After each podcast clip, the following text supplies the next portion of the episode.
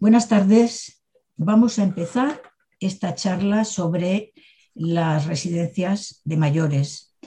Eh, tenemos hoy con nosotros y con nosotras a Manuel Rico, eh, periodista y director de investigación de Infolibre y autor del libro, de este libro, Vergüenza, el escándalo de las residencias. Nos hemos permitido, Manuel, la libertad de utilizar el título de tu libro para um, anunciar esta charla y para llamar la atención sobre este tema del mayor interés y, y que es urgente que hablemos sobre él. Eh, buenas tardes, Manuel. Buenas tardes. Gracias. Y gracias por haber aceptado la invitación del CAUM para que compartieras con nosotras esta tarde, esta charla sobre las residencias, sobre este tema que tú conoces tan bien. Y también te damos las gracias y la enhorabuena por este extraordinario trabajo de investigación sobre las residencias, riguroso, concienzudo, muy documentado, que está teniendo un amplio reconocimiento público, creemos, por lo que estamos viendo, y eh, bueno, en particular también te damos la enhorabuena por el premio José Couso, que te ha dado hace un par de meses, creo, un poco más en abril, el Colegio Profesional de Jornalistas de Galicia y el Club de Prensa de Ferrol. Eh, este trabajo lo hemos ido conociendo en parte a lo largo de todo el año por las publicaciones en el diario Infolibre, pero en particular y de manera especial, claro, en este libro que hemos mencionado. Uno de los episodios más dolorosos de la pandemia que hemos sufrido, bueno, probablemente el más doloroso, ha sido el de las muertes en las residencias de mayores. No solo por, el, por la cantidad tan grande de personas que han fallecido, en torno a los 30.000, que es una proporción muy alta del total de fallecidos en España por COVID, no solo por ese número tan alto, sino por las circunstancias tan duras, tan crueles, en las que fallecieron, abandonados, sin atención hospitalaria, solos en muchos casos, con falta de información a los familiares, con falta de recursos, con, escasa, eh, con escasez de personal en las residencias, si bien hay que reconocer que gracias a la abnegación y al sacrificio de muchas de estas personas que trabajaban y trabajan allí, en su mayoría mujeres, gracias al esfuerzo que hicieron para salir adelante, pues eh, fueron resolviendo como pudieron esta situación tan adversa.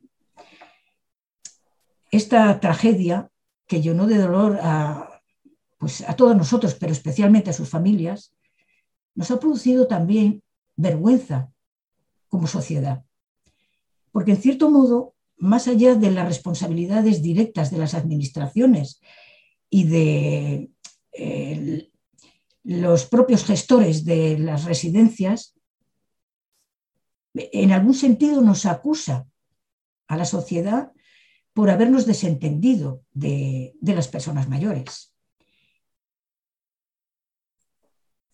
Como te preguntas tú en el libro, Manuel, ¿cómo es posible ¿Cómo fue posible el desastre de la primavera de 2020?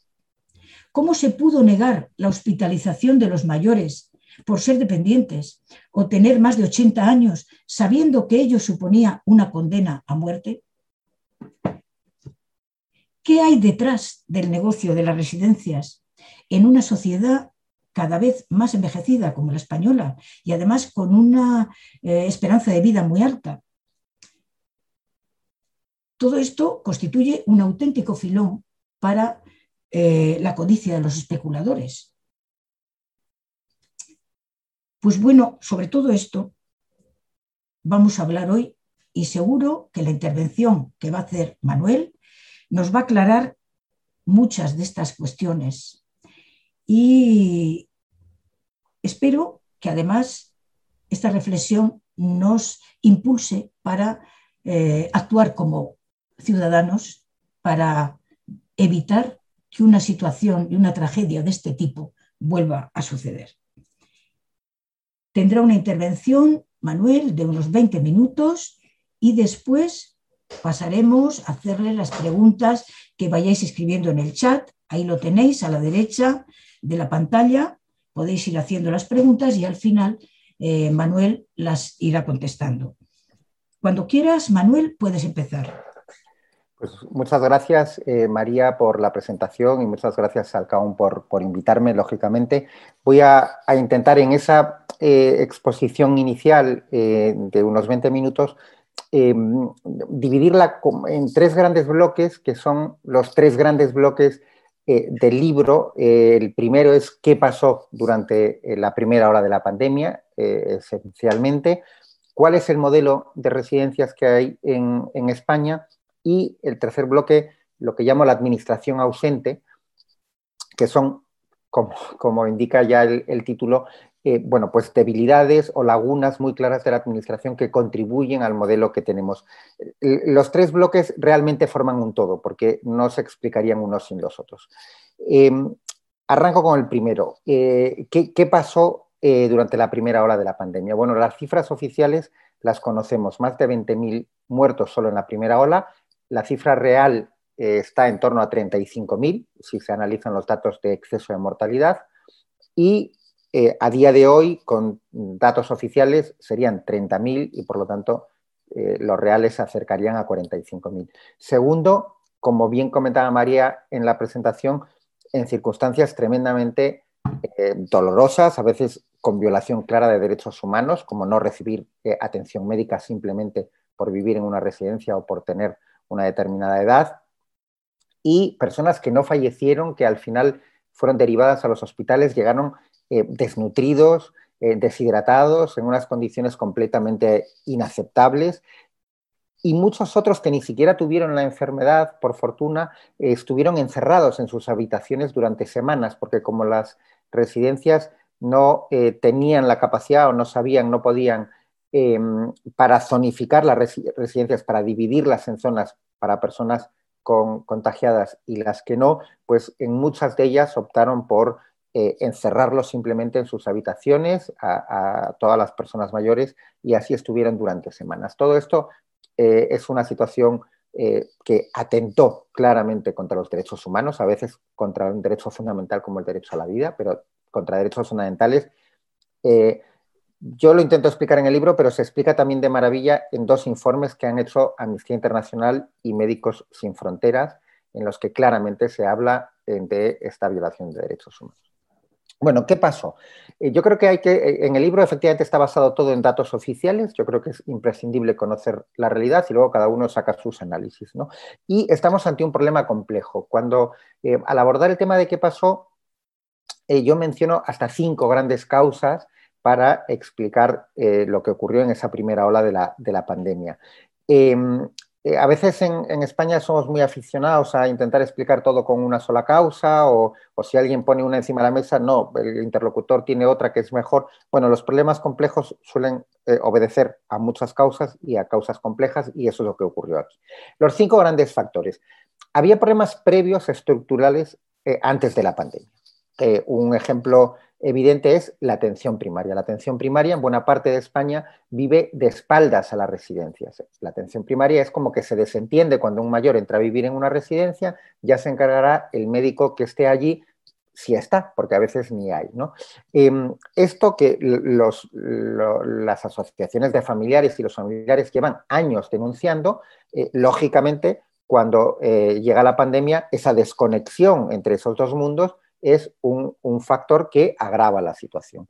Segundo gran elemento, problemas que surgen cuando aparece la pandemia. Eh, los más obvios, no había test o no había EPIs. Eh, que no eh, hubiese EPIs es responsabilidad de las empresas, porque ellas son las que tienen que tener EPIs.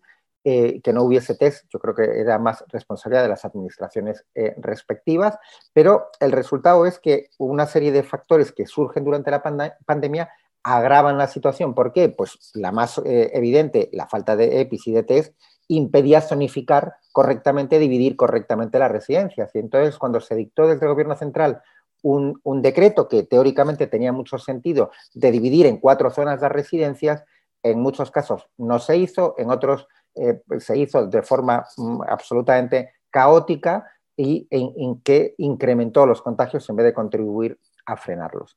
Tercera causa, causas empresariales, culpa, responsabilidades empresariales. También la más obvia, eh, la falta de personal endémica. Eh, hay muchísimos, eh, muchísimas residencias donde el, personal, las gerocultoras, que es la figura básica, y efectivamente un 90% es, son mujeres, es un, trabajo completamente feminizado, donde las ratios de personal que ya son son mínimas, son, responden a ratios de personal muy obsoletas eh, y a veces las empresas ni siquiera las cumplen. Las cumplen sobre el papel, pero luego no cubren las sustituciones, no cubren las bajas, con lo cual en la práctica muchas veces eh, no, se cumplen. Pero, por lo tanto, unas empresas que llegan con unas ratios de personal absolutamente al límite, cuando llega la pandemia y empiezan a ponerse de baja eh, muchas de las gerocultoras y otras trabajadoras, pues lógicamente ahí hay una, situación catastrófica, tremenda, en la que en algunos centros eh, no podían casi ni dar de comer tres veces al día eh, a, los mayores, porque eh, había, hubo centros donde estuvieron de baja más del 40% de la plantilla. Las medias, obviamente, son mucho menores, están en torno al 15-18% en lugares como Madrid o Cataluña, pero claro, la media se basa en, o sale de centros donde fue mucho más alto y otras mucho más bajo. Cuarta razón, responsabilidades políticas. Básicamente en Madrid y Cataluña, donde se dictaron unos eh, protocolos de exclusión de la atención hospitalaria completamente inasumibles y que atentaban contra los derechos humanos. Y en el caso de Madrid, además, no se utilizaron ninguna de las tres alternativas que tenía el gobierno de la comunidad para atender a los mayores. Ni se, eh, una vez que se decide eh, que, no, que no se va a trasladar a determinados mayores a los hospitales, había tres alternativas. Medicalizar las residencias, no se hizo. Trasladarlos al IFEMA, se trasladaron a 23 personas el tiempo que estuvo abierto el IFEMA y durante ese periodo murieron más de 5.000 mayores sin asistencia médica en las residencias o trasladarlos a los hospitales privados. No se trasladó a ninguno, salvo que tuviese eh, un seguro privado.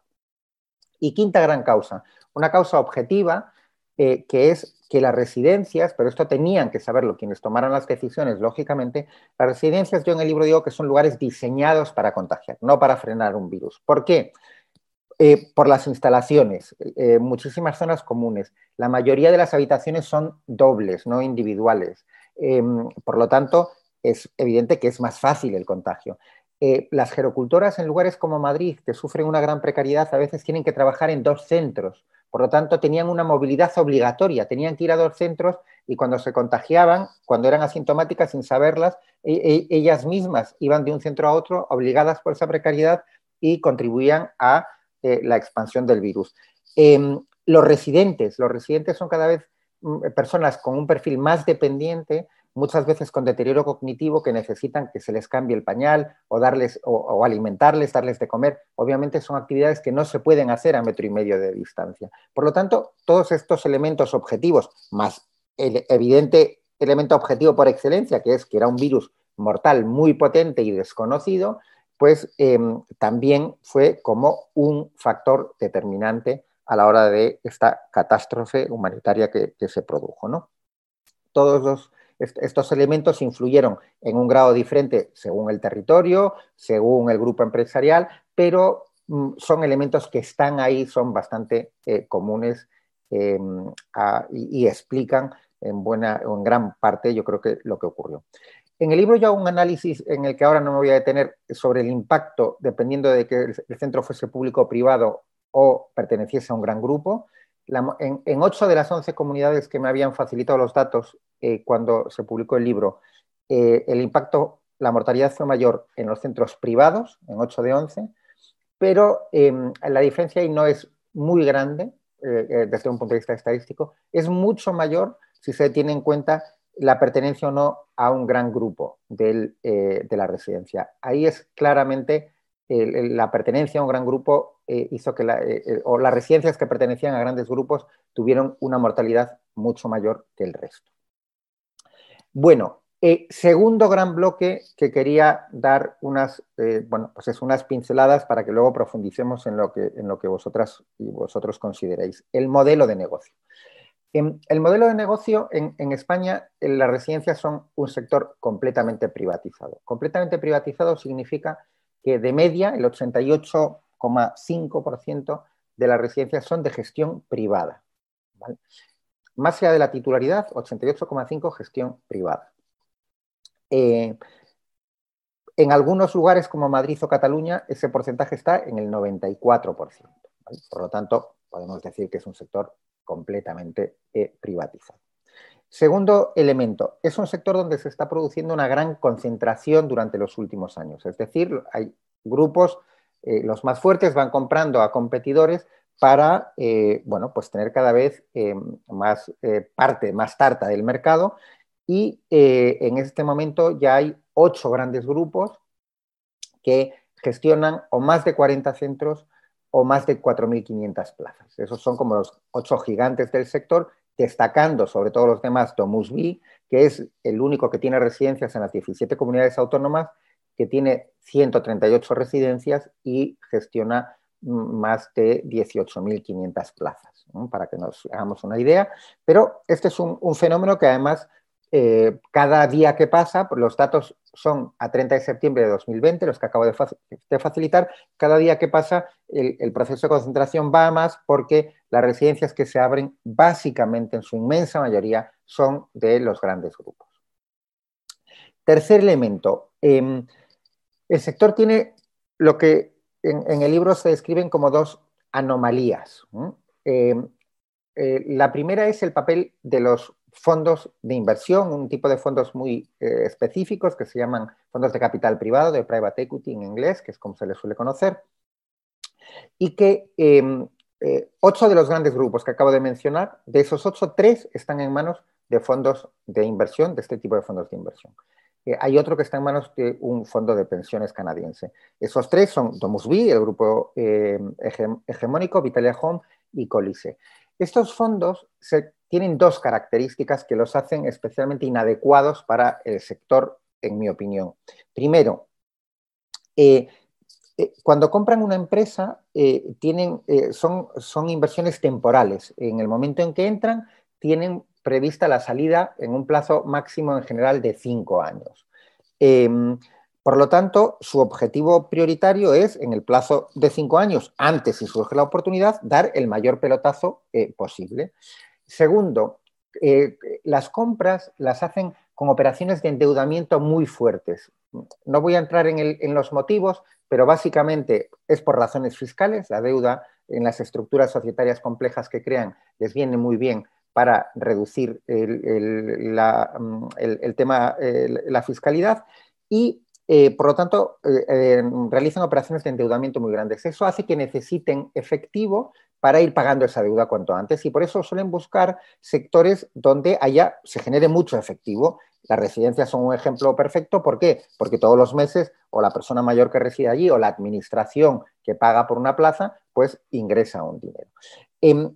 Pero ese afán por, por ir repagando la deuda cuanto antes y por conseguir el máximo efectivo posible eh, hace que muchas veces recorten eh, todo lo posible. Pero recortar en una residencia es recortar en la calidad de vida de los mayores. ¿Por qué? Porque las residencias tienen unos gastos muy fijos en los que básicamente el 65% debería ser personal, gastos de personal, y luego una parte muy importante, gastos de alimentación o de mantenimiento del centro. Por lo tanto, eh, y si hay algo que influye en la calidad de vida del mayor, es cuánto personal hay para atenderle. Ese es el elemento central. Lógicamente, temas como la alimentación también son muy importantes. Pero, por lo tanto, es recortar eh, para, para, conseguir mejores resultados eh, en el balance en personal o en alimentación, es recortar directamente en la calidad de vida de los médicos. Por eso, estos fondos que no engañan a nadie, esta es la actividad, aplican exactamente el mismo modelo si compran un supermercado o una cadena de comida rápida o un grupo de residencias, eh, eh, no engañan a nadie, pero son especialmente inadecuados para tratar con, personas y más con personas muchas veces vulnerables o más dependientes. Segunda gran anomalía del modelo en España. Em, la parte del sector que está en manos de la Iglesia, especialmente de congregaciones religiosas. ¿Por qué es una anomalía? ¿Porque es la Iglesia? No, yo creo que lógicamente la Iglesia tiene el mismo derecho que cualquier otra entidad a operar en el sector. Em, sin privilegios, pero tampoco sin discriminaciones. Eh, ¿Qué ocurre? Que em, básicamente las congregaciones de monjas, especialmente las hermanitas de los ancianos desamparados, que tienen más de 100 residencias en toda España, y las hermanitas de los pobres, funcionan con un concepto eh, con el que nacieron en el siglo XIX de caridad, de beneficencia. Y eso no puede ser, porque eh, el, Estado no puede permitir, en un estado del bienestar, como se supone que somos, no puede permitir que haya como una red de segunda que funciona con el modelo de beneficencia. Eh, todo el modelo residencial tiene que tener como eje el bienestar del mayor y las decisiones hay que tomarlas teniendo en cuenta lo que es mejor para el mayor. Por lo tanto, el mayor tiene derecho a recibir unas prestaciones similares no, y, con independencia de que quien las haga sea una SL, una empresa que tiene su matriz en Jersey o una congregación de monjas. Por lo tanto, esto es una crítica básicamente a la administración por permitir esto. Eh, voy a poner un solo ejemplo.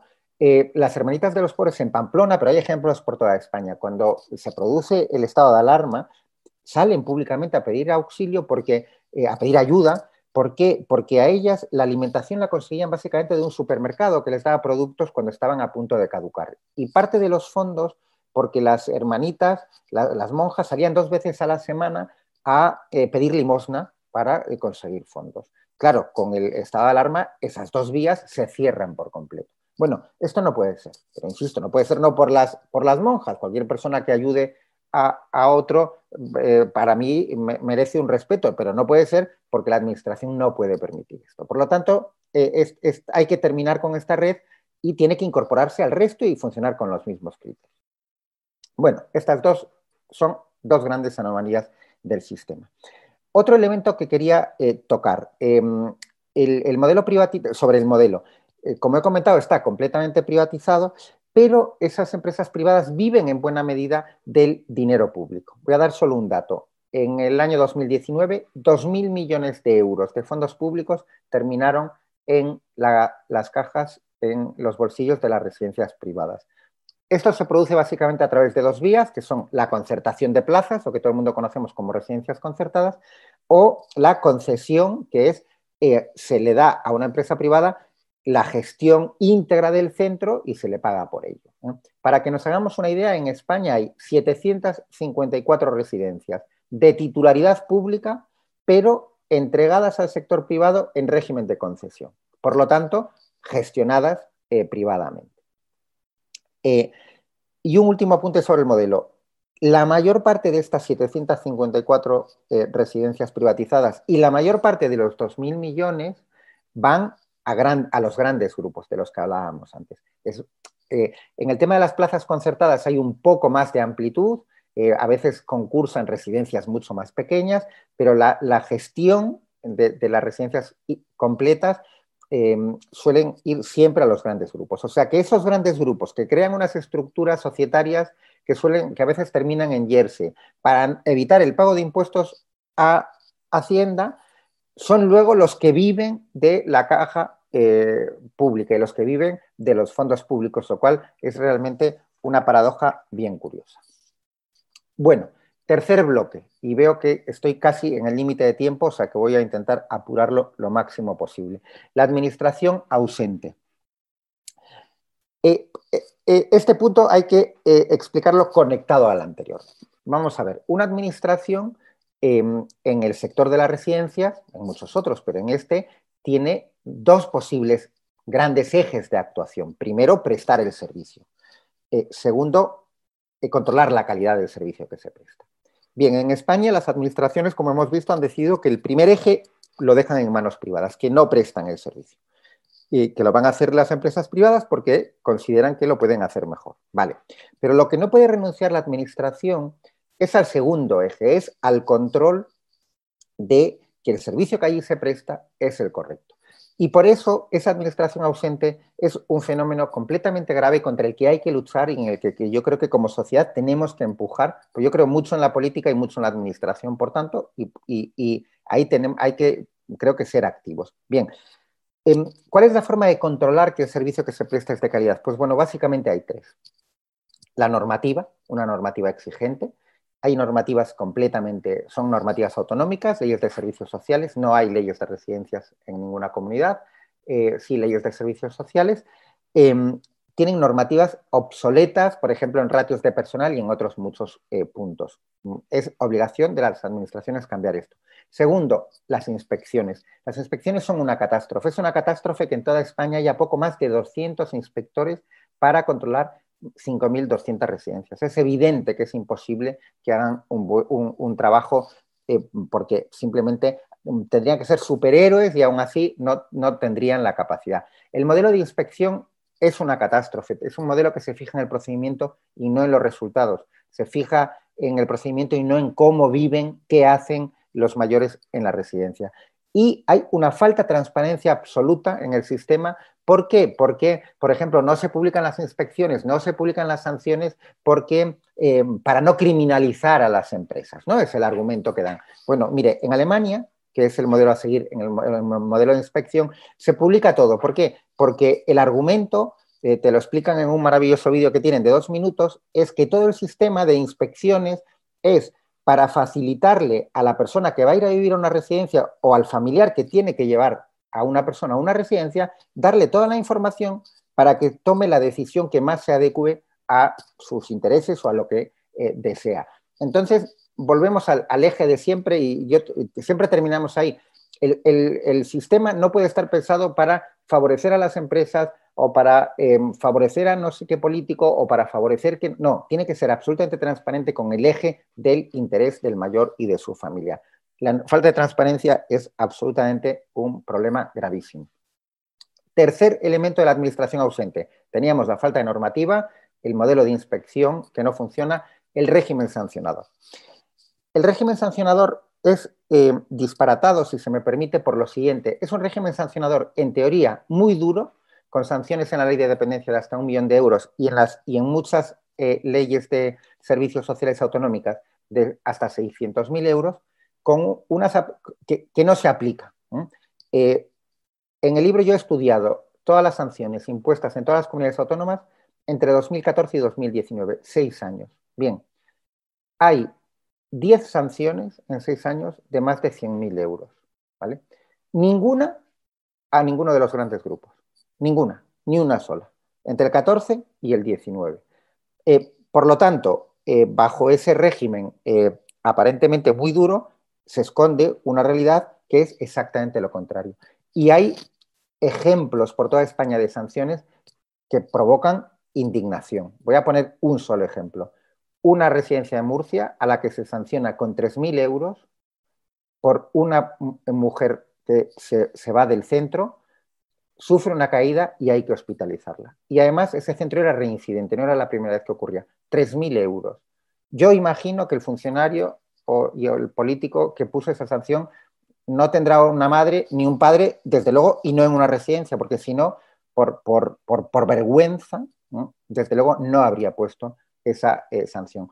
Este es un ejemplo, pero hay muchos otros em, de un régimen sancionador que es indignante y que lo que hace es eh, incitar a incumplir la normativa y no, desde luego, lo que debería hacer un régimen sancionador, que es ser disuasorio. Porque, y con esto termino, en España hay muchas residencias que funcionan muy bien. Yo insisto muchísimo siempre en no se puede generalizar.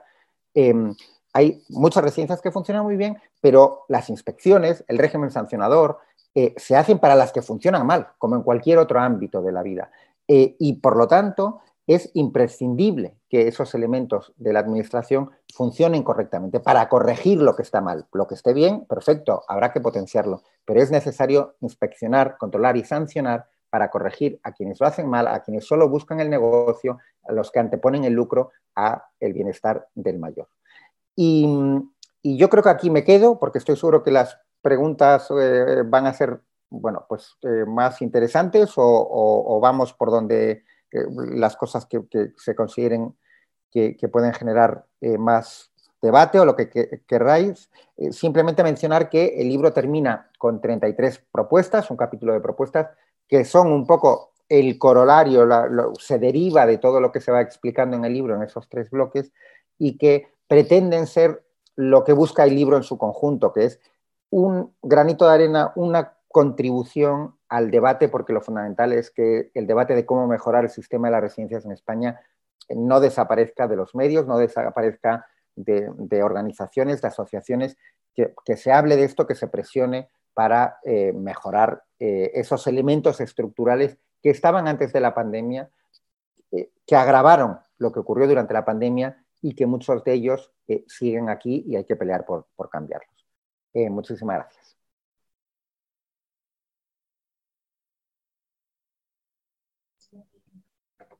Bueno, muchas gracias, Manuel, eh, por, el esfuerzo de síntesis que has hecho, porque con todo, lo que, con todo lo que sabes sobre las residencias y con todo lo que has investigado, pues yo creo que nos has ofrecido unas líneas, em, unas líneas generales de todo el panorama, como para que eh, ahora con las preguntas que em, ya nos han ido haciendo, eh, pues concretar en algún caso, pues según lo que va, eh, va planteando los, que, los que han ido haciendo las preguntas. Eh, por ejemplo, eh, de las primeras preguntas que tenemos, dice, ¿por qué ha escaseado tanto la información en los primeros momentos a las familias y al público en general? A ver, hay efectivamente, ha habido centenares de quejas de, toda España. Yo en, en, Infolibre recibí decenas de correos de, los sitios más diversos quejándose de que les habían eh, informado mal eh, sobre el estado de salud de su, de su familiar. Em, eh, a ver, bueno, es evidente que cuando em, las quejas vienen de grupos diferentes, de residencias diferentes, ahí ha, bueno, pues, mm, ha habido Em, pues algo sistémico, por decirlo así, ¿no? entonces, pero yo, creo que se podrían dividir en dos. Hay ocasiones en las que es verdad que el residente enfermaba muy de repente em, y que a lo mejor, pues, mm, hoy estaba bien, habían informado al familiar que estaba bien y mañana había, se había agravado su estado de salud de forma muy, eh, bueno, pues muy acelerada. ¿vale? Y por lo tanto ahí no hubo negligencia. Pero también es verdad que hay muchísimos otros casos en los que eh, se estaba dando información falsa. ¿Y cómo lo saben los familiares? Bueno, porque los familiares, muchos de ellos van a diario eh, a las residencias, tienen contacto con las gerocultoras o con, o con otras trabajadoras y por lo tanto se comunicaban con, con ellas y sabían cuál era la realidad y a lo mejor desde la dirección del centro se les había explicado que su familiar estaba bien y la gerocultora de confianza le había dicho que tenía fiebre. Eh, ¿Por qué? Bueno, pues obviamente solo puede obedecer a una orden. Eh, habría que ver caso por caso, pero desde luego eh, si se dio, o, en los casos en los que se dio información falsa, eso fue voluntario. Entonces, habría que tener en cuenta esos dos escenarios posibles, uno en los que no hay ni mala fe ni negligencia, sino que realmente se produjo un agravamiento, pero otro en el que, eh, bueno, pues es evidente que tenía que haber órdenes desde las direcciones de los grupos o de las residencias de no dar la información correcta y de que cuando llamas a un familiar se dijese que todo estaba bien, porque si no, obviamente es inexplicable. Bueno, otra pregunta, dice Antonio Gómez. ¿Tú crees que ahora se están dando pasos para cambiar el modelo? Porque no lo vemos. A ver, nos vamos a encontrar con, eh, y ante eso yo creo que tenemos que estar alertas con efectivamente que va a haber un aluvión de también políticos y tal, que van a hablar del cambio de modelo, de poner en el centro a la persona mayor, etcétera, ¿no? Pero eh, yo creo que sí que va a haber un, intento, lógicamente aquí hay muchísimo dinero en juego, los grandes grupos tienen una capacidad de presión muy grande, bueno, pues de, hacer una cosa lampedusiana, ¿no? De, intentar mm, que cambiar las cosas para que nada cambie, ¿no? Em, pero por otro lado, yo mm, también no, no, no, soy partidario, vamos, porque no lo creo, de un mensaje eh, absolutamente negativo, yo creo que se están dando pasos, ¿vale? Y sobre todo que tenemos la capacidad para presionar para que se den más pasos. Voy a poner un par de ejemplos.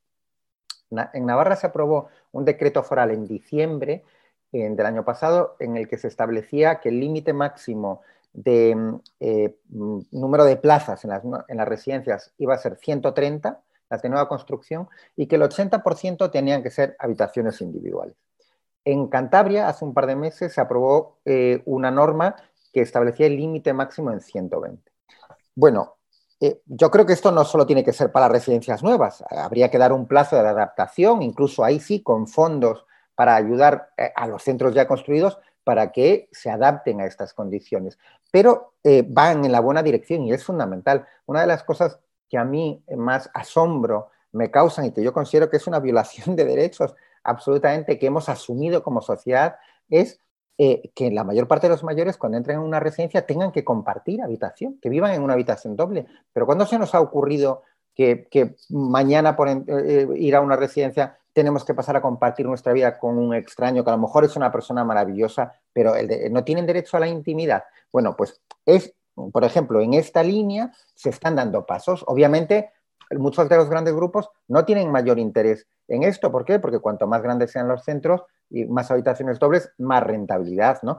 en, en la pandemia uno de los elementos, hay dos, estudios autonómicos, uno de Castilla y León y otro de Navarra, donde queda claro que uno de los elementos, uno entre otros, que influyó en la mortalidad fue el tamaño del centro. La mortalidad fue mucho mayor, obviamente en términos proporcionales, no en términos absolutos, que siempre sería mayor, pero fue mucho mayor en las residencias grandes que en, las eh, pequeñas. Bueno, pues esos son pasos que van en la, buena dirección. Em, y yo, en este momento hay anteproyectos de, leyes de residencias en varias comunidades autónomas, Castilla y León, por ejemplo, bueno, en varias. Em, yo creo que es fundamental que se aprueben. Eh, hay movimientos como Marea de Residencias que reclaman una ley estatal. Eh, a mí me parece una reclamación eh, muy razonable. Creo que es problemática porque son competencias autonómicas, pero eh, yo en esto soy absolutamente pragmático. Si una ley estatal no puede salir, pues tienen que salir las 17 leyes de residencias eh, autonómicas, pero se necesita eh, una ley de residencias que regule con visión de conjunto el sector. ¿no? Entonces, bueno, ¿hay algún paso? ¿Se está dando algún paso? es importante.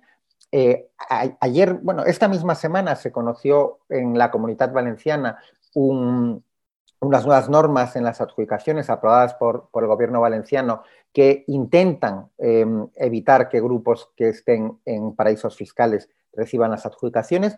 Yo creo que en, la práctica, tal y como está redactada la norma, va a ser complicado, pero desde luego lo que sí que es fundamental y es, un, eh, es, el elemento ejemplarizante que un gobierno ponga sobre la mesa la necesidad de que los fondos en paraísos fiscales no terminen eh, haciendo negocio con, los mayores. Y ese elemento ejemplarizante del debate es, fundamental que exista. Esto hace dos años sería impensable. ¿no? Entonces, bueno, eh, hay que ser realistas, hay muchísimos intereses en juego de, grupos empresariales muy poderosos, pero por otra parte eh, se están eh, moviendo algunas cosas y yo creo que como sociedad tenemos que empujar para que ese segundo elemento, bueno, pues termine imponiéndose o por lo menos termine ganando batallas. Bueno, eh, yo creo que mm, en algún momento, quizá hacia el final, eh, Manuel, como tú haces una, serie de propuestas en todos los aspectos como, resumen y como conclusión de, todo el análisis que haces en el libro, eh, tal vez al final podías, digo, ¿no? Porque ahora la de las preguntas es como más espontánea. Sí, sí, sí, por supuesto. Podemos recogerlo haciendo esa, exponiendo esas, esas propuestas. Bueno, hay eh, preguntas de varios tipos. Antonio González dice, Manuel, muchas gracias por tu intervención. Y pregunta, por favor, ¿puedes ampliar la delimitación de responsabilidades de las administraciones autonómicas y de la administración central? Gracias. Porque esto ha sido un elemento también de polémica, ¿no? Eh, públicamente, que si Pablo Iglesias, que si, bueno. Sí. A ver, esto es fácil, ¿eh? aunque efectivamente en, España tenemos la capacidad de enredar las cosas más sencillas y hacerlas complicadas muchas veces por intereses políticos eh, espurios. ¿no?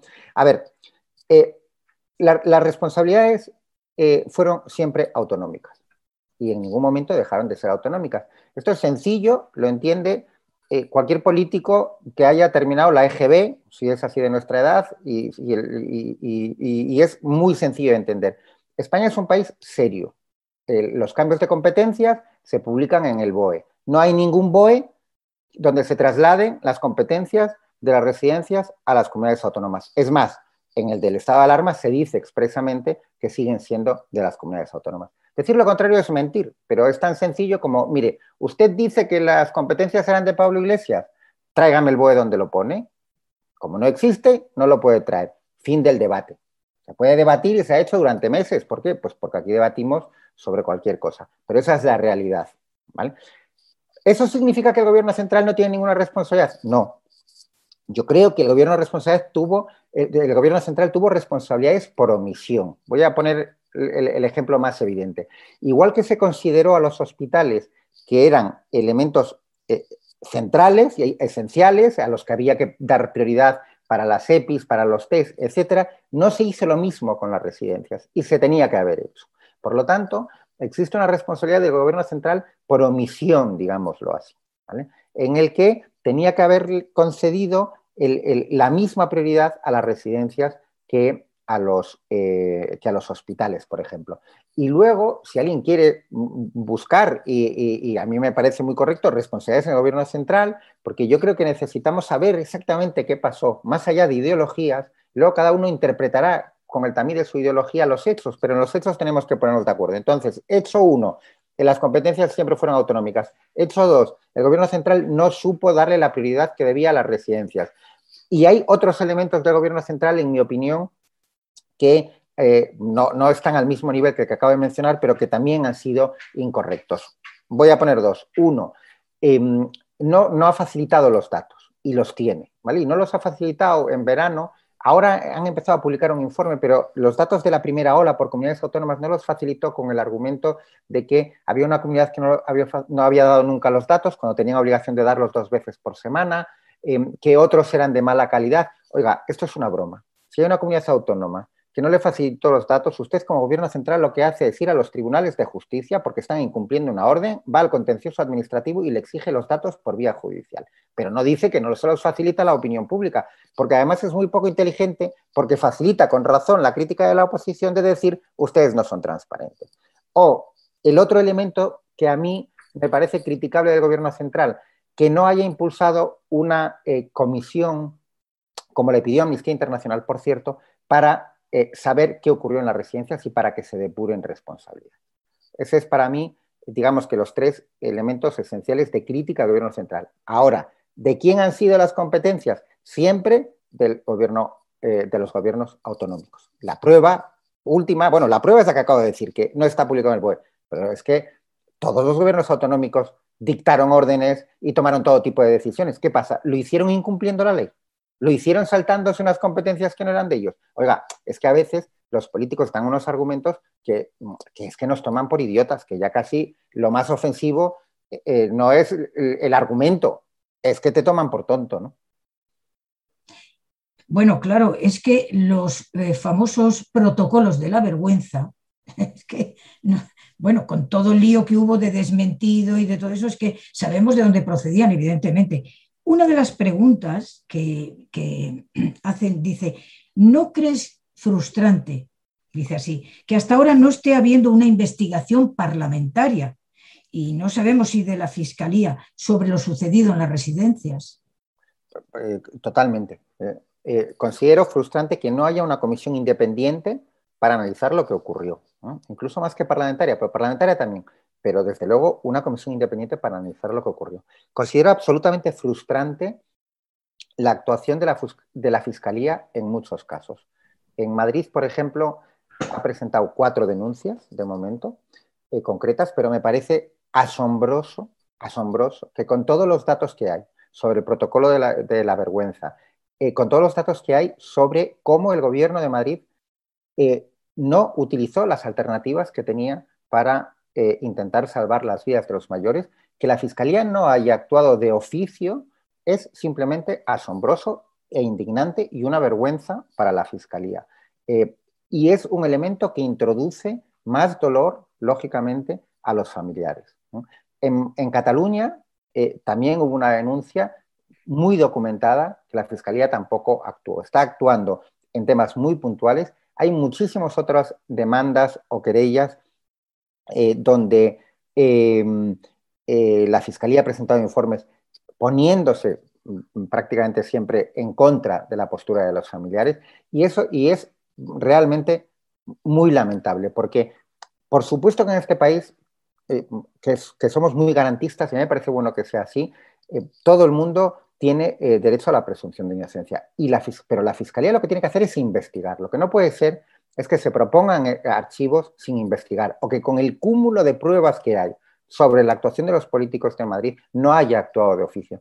Si investiga a fondo y llega a la conclusión de que no hay delito, pues eso sería razonable, porque en un Estado de Derecho los delitos eh, tienes que probarlos, no vale con los indicios. Pero que propongan archivos eh, con los indicios que hay, eso es frustrante y no están cumpliendo su función cuando actúan así. Y que eh, cada día que pasa sin que la Fiscalía abra de oficio una investigación sobre los protocolos de la vergüenza, es un día más de vergüenza para la Fiscalía eh, por no actuar como debe y por no cumplir con su deber constitucional.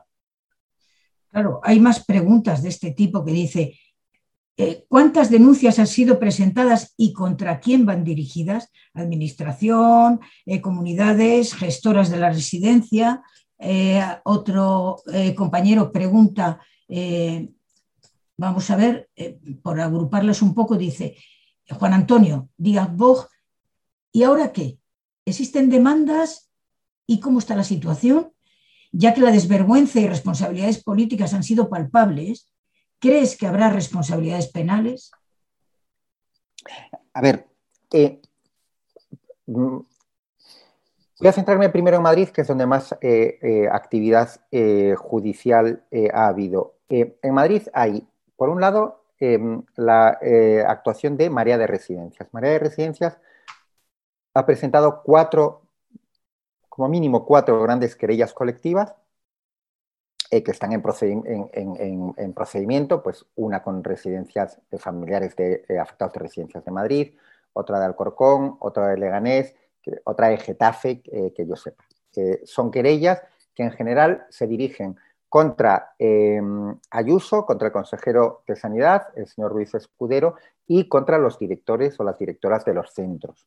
Están, en están tramitándose, quiere decir que los tiempos de la justicia son lentos. Em, es bueno que, sean rigurosos, pero a veces son más lentos de lo, que debe. Pero bueno, eso, esa es una actuación judicial. Luego tenemos eh, la otra gran asociación de familiares de Madrid, que es Pladigmare, eh, presentó 59 denuncias ante la Fiscalía, de esas eh, pidiendo que actuase. Em, de esas 59, eh, la Fiscalía ha archivado 5, ha dicho que no veía indicios, em, y ha tramitado, ha llevado a los tribunales una, y en las otras no se ha pronunciado todavía. Ahí va excesivamente lenta. Estos son, por lo tanto, iniciativa de María de Residencias, iniciativa de Pladigmare, y luego la Fiscalía por su cuenta, sin denuncias de asociaciones de familiares, no desconozco si con una denuncia de algún familiar del centro, ha presentado ante los tribunales tres denuncias de tres residencias concretas. ¿vale? O sea, digamos que la Fiscalía sin de oficio o por iniciativa de algún familiar que no se sabe quién es porque no está agrupado en alguna de estas asociaciones de familiares. Esa es la situación en Madrid. Eh, fuera de Madrid hay diversos sitios donde hay eh, bueno, denuncias en, muchos sitios de España que hayan prosperado en el sentido de que al menos se esté investigando judicialmente, pues también las hay. Pues una más muy conocida, Tomelloso, que fue probablemente el centro de Castilla-La Mancha más eh, afectado, pues ahí se está investigando judicialmente. En Cataluña hubo una denuncia que presentó la coordinadora de residencias 5 más 1 de una denuncia también conjunta, eh, colectiva de, varias residencias que la Fiscalía no eh, le dio trámite. Pero hay temas puntuales que en Cataluña, residencias puntuales, que también se están eh, investigando y hay otras muchas denuncias o querellas puestas. ¿no?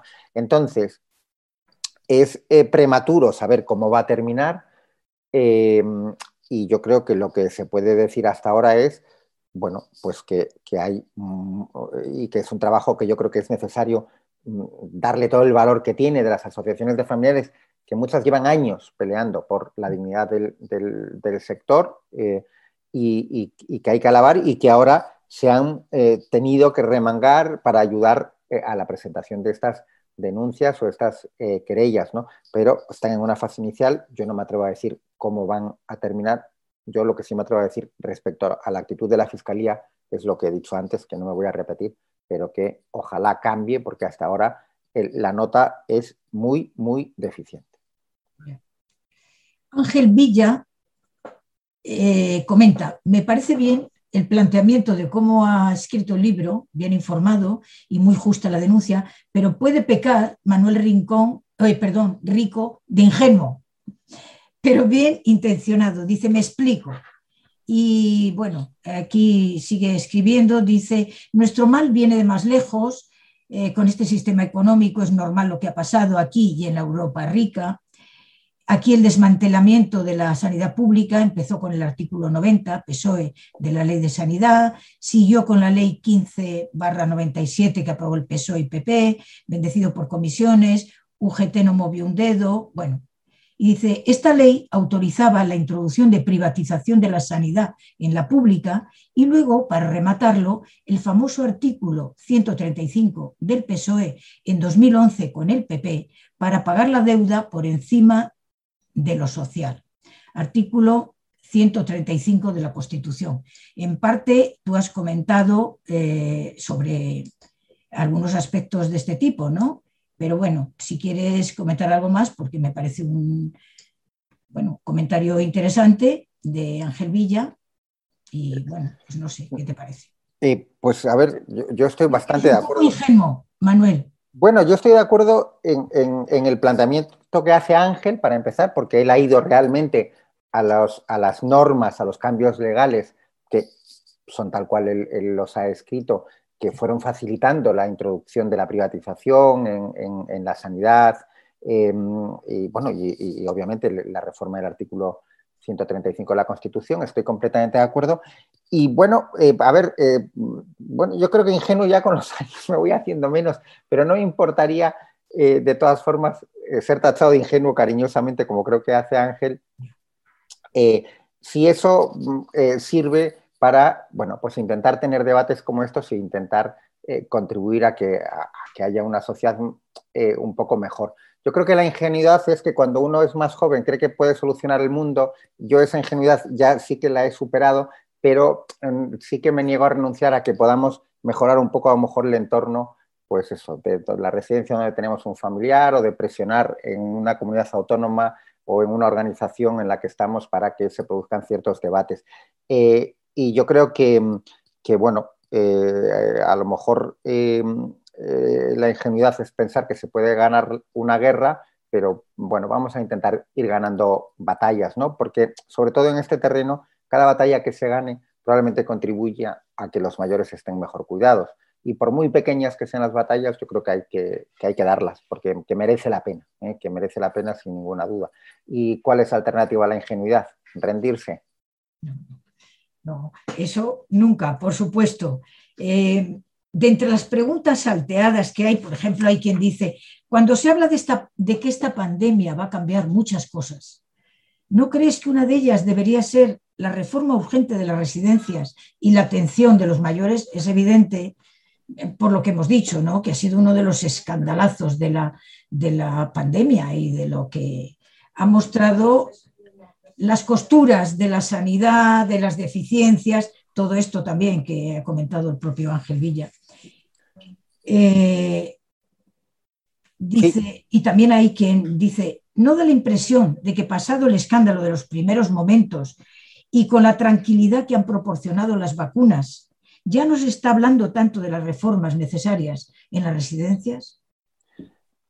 A ver, eh, pues estoy de acuerdo con, las dos, con los dos planteamientos. Efectivamente, primero, lo que ha ocurrido eh, con las residencias, que para mí ha sido el, con mayúscula, con mega mayúscula, el escándalo de la pandemia, porque estamos hablando de vidas de personas humanas que han fallecido sin, muchas veces, no siempre, pero muchas veces en clara violación de derechos fundamentales. Entonces, eso es un escandalazo. Si nos llegan a decir en febrero de 2020, ¿en España va a ocurrir esto? Yo creo que ninguno de nosotros nos lo creeríamos, porque diríamos, eso es una barbaridad, es imposible que pase en nuestro país. Bueno, pues esa barbaridad ha ocurrido, por lo tanto es el mega escándalo de, em, la pandemia.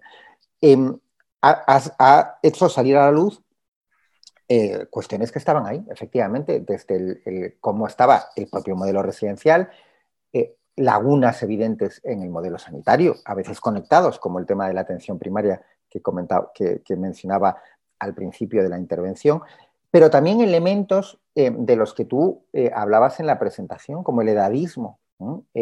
es obvio que hay mucha gente que, eh, entre otros motivos para pasar página, el argumento de alguna forma subyacente es, bueno, como no había recursos para todos, pues mm, fallecieron los mayores en las residencias que al fin y al cabo iban a morir un par de años más tarde. Oiga, esto es un, pensamiento completamente inaceptable, ¿vale? Y obviamente producto del edadismo, pero eh, si hay escasez de recursos, ¿vale? Que por ejemplo la Comunidad de Madrid mm, dijeron siempre que había habido camas libres y desde luego en IFEMA hablaron de 5.000 camas y nunca hubo ocupadas más de 1.200, ¿vale?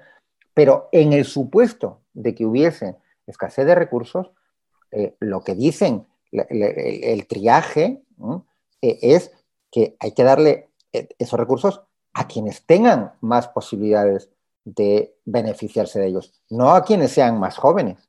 En, ningún sitio pone tal barbaridad. Por lo tanto, eh, también ha surgido esos elementos de, edadismo eh, y que yo creo que es una de las cuestiones que es fundamental combatir y que, los gobiernos tienen que hacer eh, todo lo posible por sensibilizar a la sociedad para que luchemos contra, contra este edadismo eh, y que tengamos claro que los mayores tienen exactamente la misma dignidad que cualquier otra persona. Faltaría más. Es que yo creo que es necesario hacer reformas incluso en la Constitución para introducir probablemente la edad en los elementos de no discriminación, desde luego en el Código Civil, en el penal, en, muchísimos elementos también jurídicos, pero tenemos que combatir el edadismo desde todos los frentes para eh, ganar esa batalla, porque eso, eh, ese pensamiento, claro que, que ha estado ahí y claro que hay personas interesadas en pasar página. A veces inconscientemente, porque simplemente, bueno, pues la pandemia a todos nos recuerda una época de problemas y todos queremos pues mirar legítimamente hacia adelante, ¿no? Pero, y otros por interés, porque quieren que se olvide lo que ocurrió. Pero eh, pasar página no se puede hacer, para empezar, sin un primer elemento que es verdad y justicia con los que han fallecido y con sus familiares y con quienes lo han pasado mal. O sea, pasar página no puede ser pasar página nos olvidamos. No, no, habrá que analizar con detalle si ha habido responsabilidades y en aquellos casos en los que haya habido responsabilidades que se depuren las responsabilidades. Esto es lo mínimo en una sociedad eh, digna y en una sociedad democrática. Y luego, eh, tampoco se puede pasar página si es sin aprender de los errores, porque eh, obviamente a lo que ocurrió contribuyeron elementos estructurales que siguen ahí. Y esos son los elementos que hay que combatir. Si mañana volviese a haber una crisis sanitaria, a lo mejor hay cuestiones que no volvían a, ocurrir porque teníamos más test o teníamos más equipos de protección o los desvergonzados que dictaron los protocolos de la vergüenza no tenían eh, la cara de volver a dictar unos, unos eh, protocolos de ese, eh, de ese calibre, pero el resto de elementos estructurales están ahí, el modelo de negocio está ahí, los, grupos que anteponen el lucro otras cuestiones están ahí, la falta, las ratios de personal completamente bajas eh, están ahí, la atención primaria sigue de espaldas a las residencias, o sea, hay toda una serie de elementos estructurales que son los que tenemos que cambiar. Una de las cosas, eh, uno de los, de los eh, aspectos que tú tocas en la investigación y que sobre el que hablas ampliamente es sobre eh, la presencia de la Iglesia Católica en, el negocio, en la gestión de las residencias, eh, que lo, lo documentas bastante ampliamente. A este respecto, Antonio Gómez pregunta, como una de las, de las cosas que tú efectivamente también mencionas en el libro, dice, las órdenes religiosas y montajes, dice montajes tipo Padre Ángel, son una potencia en este sector en España. ¿Tú no crees que por aquí se va mucho dinero público? No se sabe dónde. Eh, a ver, aquí hay varias cuestiones en, la pregunta interesantes, ¿no?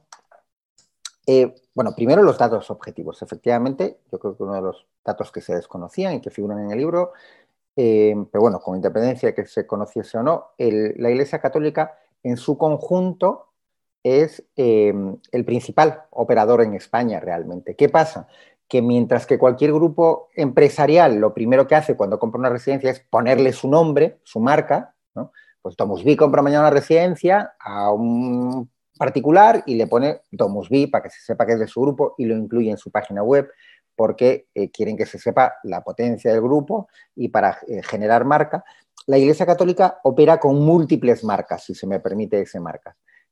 Asociaciones, fundaciones, eh, congregaciones religiosas, con lo cual es eh, muy complicado saber efectivamente, eh, bueno, pues mm, cuántas plazas dependen de la Iglesia, de entidades de la Iglesia Católica, pero en torno al 10% del, conjunto de, España, en torno a cerca de 40.000 plazas.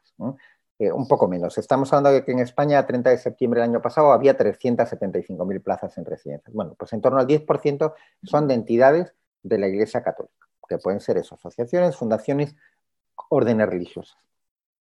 Eh, segundo, em, eh, bueno, históricamente y no tan históricamente ha habido eh, privilegios que yo creo que son inaceptables y algunos siguen. Uno es el de la transparencia, que se mencionaba en la pregunta. Cualquier empresa privada que gestione una residencia tiene la obligación de presentar sus cuentas en el registro mercantil, pero la mayor parte de las órdenes religiosas, de las asociaciones que dependen de la Iglesia, no presentan sus cuentas eh, ante nadie. Desde luego, no ante, en un registro público, como el registro mercantil, eh, para ser más correctos y más precisos. Por lo tanto, esto es algo que no, puede ser, porque, por ejemplo, eh, las hermanitas de los ancianos desamparados, como comentaba, gestionaban 114 centros y, son pues, la segunda eh, el segundo grupo más grande del sector después de Domusby, porque Domusby va a tener que presentar sus cuentas en un registro público y las hermanitas de los ancianos desamparados no. Em, ha habido en algunos lugares privilegios, por ejemplo, siguiendo con las hermanitas de los ancianos desamparados que tienen su casa madre en Valencia, en, España, eh, y, son en la comunidad valenciana especialmente fuertes, durante años el gobierno del PP valenciano les daba una subvención para eh, la gestión de las residencias. Bueno, esto es completamente anómalo. Quiere decir que, eh, las subvenciones no pueden ser para la gestión. Si las hermanitas de los ancianos desamparados quieren recibir subvenciones, eh, perdón, ayudas públicas, tendrán que ir como el resto de entidades, o van a la concertación de plazas o Em, eh, se presentan a la adjudicación de los centros, a la concesión de, centros como todos los demás, pero hombre, una subvención ad hoc para las hermanitas eh, que en algún, algunos años llegó al millón de euros, pues eso, eso es un privilegio claramente. Entonces, dicho eso, eh, yo lo que creo es que todo lo que sean elementos de privilegio hay que eliminarlos, pero fuesen de la Iglesia Católica o de la Leti Madrid, que es mi equipo la falta de transparencia o esas subvenciones ad hoc eh, son, son, privilegios y son eh, inaceptables. Tampoco, en mi opinión, eh, em, puede, pueden estar castigada una entidad por ser de la Iglesia. Tiene el mismo derecho actuar en las mismas condiciones que cualquier otra. Y si mañana salen en una comunidad autónoma plazas concertadas y hay X entidades de la Iglesia que se quieren presentar, pues lógicamente se tendrán que presentar en ese concurso. Y, yo creo que ese es el marco que es de una lógica aplastante. Eh, ¿Qué pasa? Que en España es verdad que históricamente la Iglesia en general ha tenido más privilegios que discriminaciones, no nos vamos a engañar, pero yo creo que tenemos que tener claro el marco. El marco es ni privilegios ni discriminaciones. ¿Privilegios que hay? La falta de transparencia, la opacidad, desde el punto de vista de la es uno evidente, como acabo de hablar. Eh, privilegios puntuales, de, muchos millones eh, o de, cientos de miles eh, de, euros anuales, pues también lo ha sabido como la Comunidad Valenciana. Eh, es una de las cosas que ha hecho bien Oltra eliminando esa subvención ad hoc. Em, bueno, pues yo creo que ese es el marco, que es muy difícil no estar de acuerdo que alguien diga en el año 2021, no, no, yo creo que la Iglesia Católica debe tener privilegios por, o una entidad de la Iglesia Católica por ser de la Iglesia Católica. La verdad es que no, no es fácilmente justificable en un, en un Estado con una constitución como la nuestra. Tampoco, por supuesto, lo contrario, no pueden ser discriminados simplemente por ser de la Iglesia. No, si en eso estamos de acuerdo, la, la Iglesia es una sociedad privada. Es una entidad del tercer sector eh, como... Y por, lo, tanto debe someterse a las mismas reglas que cualquier otra sociedad. Por eso, bueno, y el Estado debe, debería respetar en este país eh, no confesional, este Estado no confesional debería respetar al máximo mm, ese tipo de, esa neutralidad Exige a unas empresas y exige a las de la Iglesia cuando están en este terreno de lucro también. En fin, mm, es un tema para otro día, pero claro, de esta manera, eh, en muchos aspectos, el comportamiento de la Iglesia Católica resulta ser de una especie de paraíso fiscal interno. Bueno, a ver, y hay otros elementos que, bueno, que habría que ver. Por ejemplo, em, las residencias de mayores eh, eh, que gestionan las congregaciones de monjas son mixtas? ¿O hay algún tipo de discriminación ahí? No lo sé, quiere decir, eh, eh, ¿tienen los mismos requisitos? ¿Se les exige lo mismo desde el punto de vista de las instalaciones? yo, por ejemplo, he tenido una, entre diversas conversaciones con, directivos de grandes grupos que decían que, a ver, que ellos saben que, a, las residencias de las iglesias no se les suele inspeccionar o sancionar porque les podrían crear un quebranto eh, insuperable. Bueno, eh, vuelvo a lo mismo, esto no, no si, es así, pero los, eh, los, casos hay que demostrarlos, las, las, denuncias y las acusaciones hay que demostrarlas. Pero obviamente es, insisto, el, elemento central es el mayor. una persona mayor tiene que estar bien cuidada y, le da eh, igual, si se me permite, no, no, entro en otros elementos, que, que sea una entidad del tercer sector, eh, que sea una empresa privada o que sea una empresa pública la que se lo dé e, ese servicio. Otra cosa es que nosotros, que es todo lo que hablo del negocio, eh, al final estamos permitiendo un sistema en el que las empresas públicas se lucran y no dan el servicio correctamente. Y eso ocurre en buena medida porque las administraciones no lo vigilan. Porque es muy sencillo al final. Si las administraciones pusieran una normativa exigente con ratios de personal, si hicieran inspecciones serias y si sancionasen de forma que no les quedase mm, demasiadas ganas de repetir a los que incumplen, ¿creéis que los fondos de inversión iban a estar metiendo dinero en España? No, porque no les iba a ser el mega negocio rentable que pretenden que sean las residencias. Entonces, son dos mundos que están completamente conectados. Quiere decir que los fondos eh, actúan como actúan porque la normativa eh, y la actuación de la administración se lo permite. Entonces, por eso para mí es siempre muy importante conectar eh, todas las cuestiones. ¿Por qué? Porque también es la vía de esperanza, que es, está en manos de las administraciones cambiar las cosas. Antes había una pregunta realmente sobre el sistema capitalista casi, ¿no? La de la ingenuidad. Bueno, a lo mejor eso no está en nuestras manos en este momento, ¿eh? Eh, pero lo que sí que está es esos cambios en las leyes, esos cambios, esa presión a la administración para que, eh, bueno, pues todos estos elementos cambien. Y eso que afecta a los fondos, también afecta a la Iglesia. Está en nuestras manos que no haya elementos de privilegio para entidades del tercer sector eh, simplemente por, pues por un elemento confesional. Ni discriminaciones ni privilegios. Es muy sencillo. Eh, no creo que nadie pueda oponerse a, ese planteamiento. Antonio González dice, pregunta, desde el ámbito de los partidos políticos del gobierno, sea PSOE, sea Unidas Podemos, ¿Sabes si se están tomando iniciativas de algún tipo para modificar la situación que denuncias?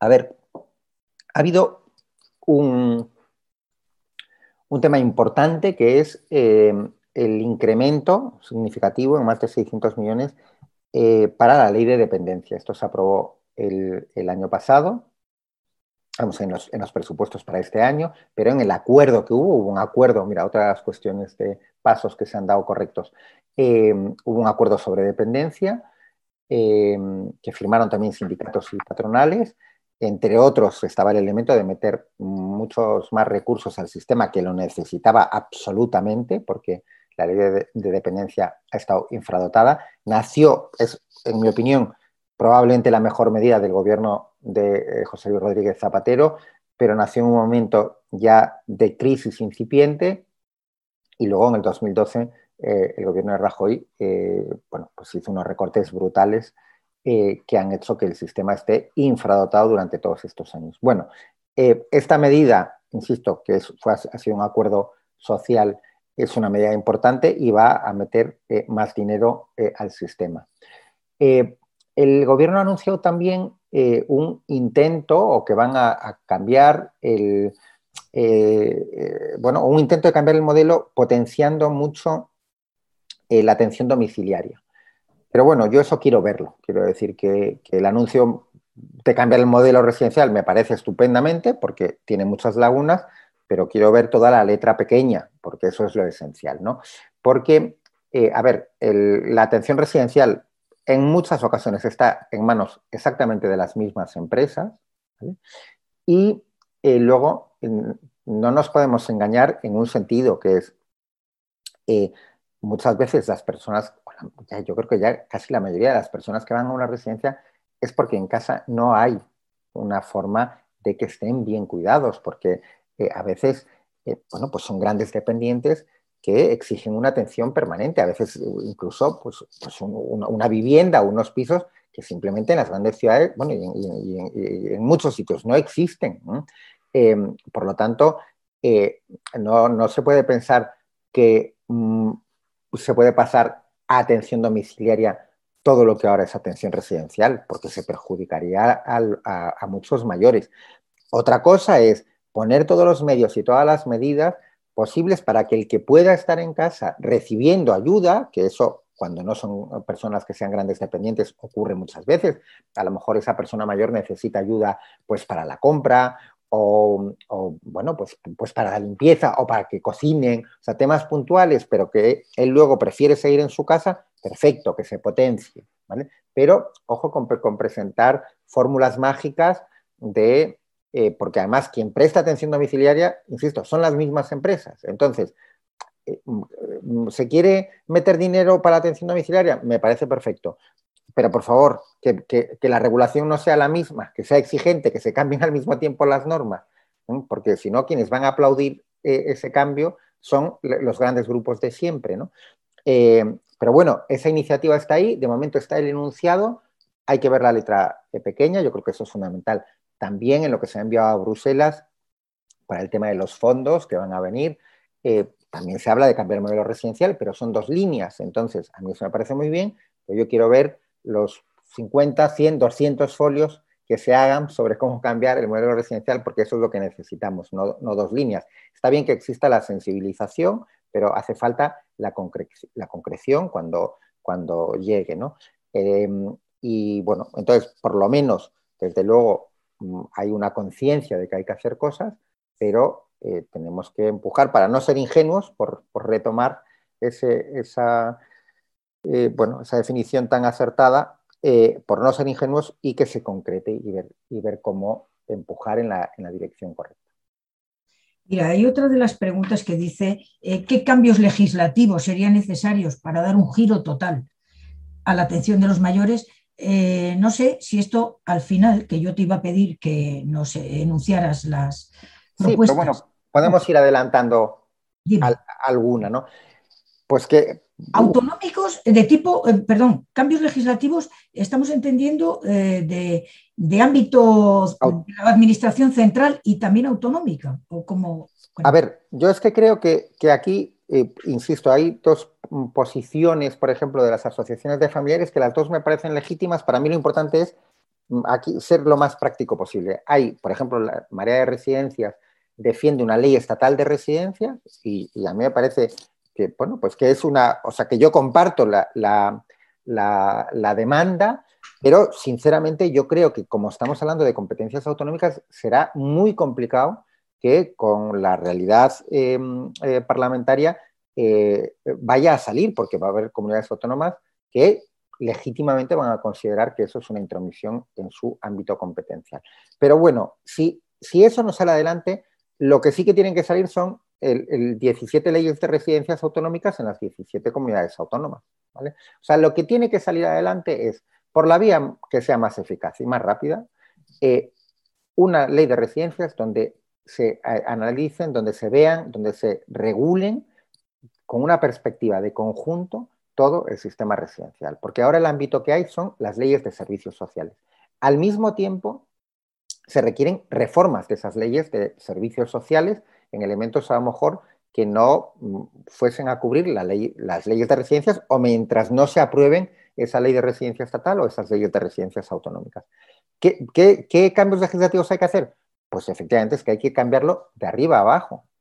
Em, yo creo que eh, hay que cambiar, desde luego, toda la normativa sobre ratios de personal, absolutamente imprescindible. Hay que cambiar, y esto, mira, por ejemplo, el tema de atención primaria, eso sí que puede ser em, de eh, legislación autonómica, eh, estatal, perdón, que em, quede absolutamente establecido que una persona que entra en una residencia mayores tiene exactamente el mismo derecho a utilizar la atención primaria y que la atención primaria tiene que volcarse en él exactamente que el día antes que vivía en su domicilio eh, privado.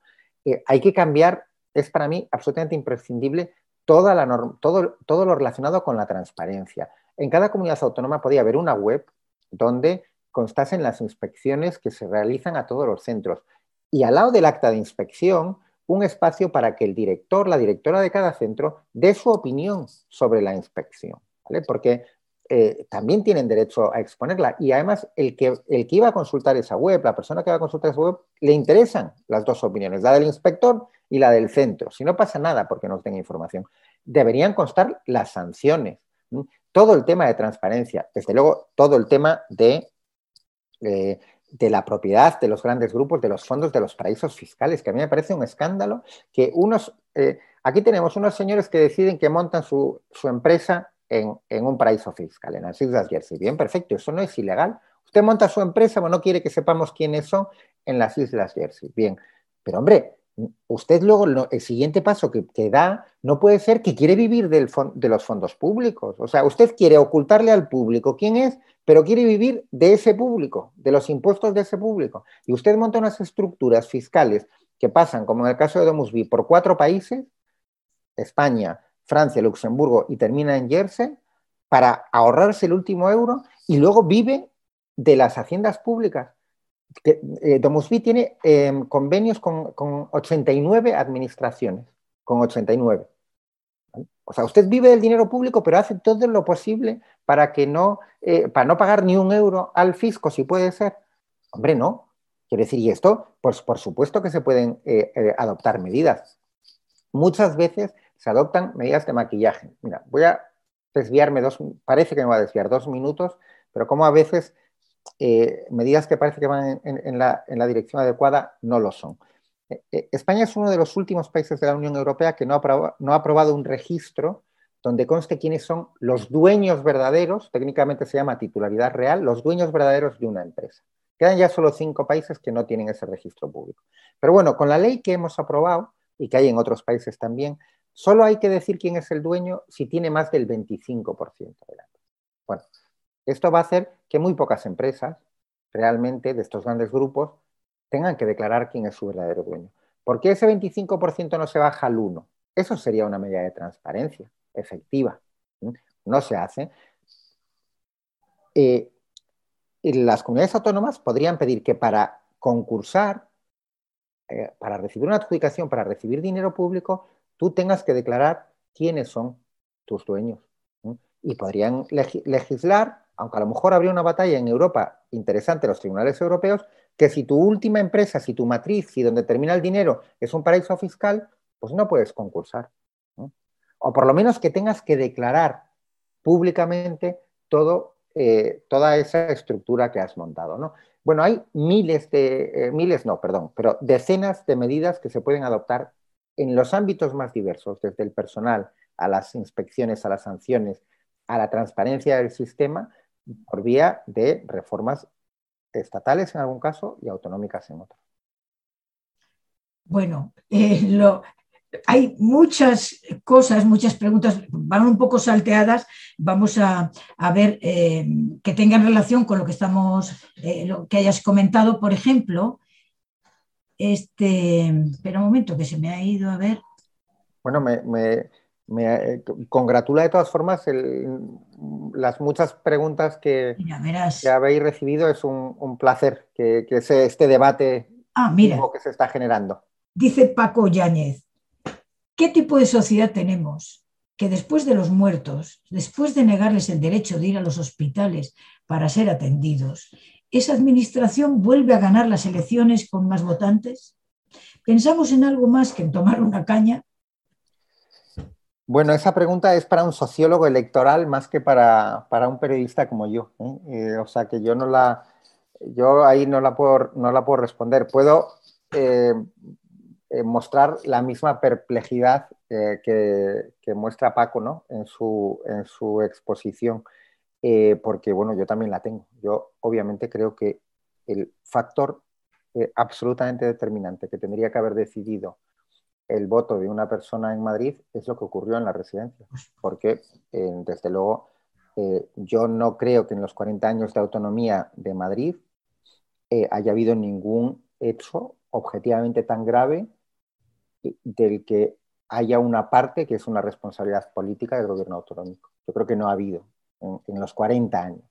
Obviamente, ni, el, tamallazo, ni los escándalos de corrupción de la mano derecha, la izquierda y todas las demás manos de, los gobiernos de Esperanza Aguirre, nada comparable a una violación sistemática de derechos fundamentales de, personas, con resultado de muerte. Eh, ya no entro, que después de lo que acabamos de exponer ya es como, como bueno, como pecata minuta, ¿no? El hecho de que eh, la presidenta madrileña mintiese en la Asamblea eh, una y otra vez sobre el protocolo diciendo que era un borrador, eh, o sea, prefiriese la ignorancia, presentarse como una ignorante que no sabe que los documentos confirmados digitalmente por un alto cargo no son borradores, a confesar la verdad.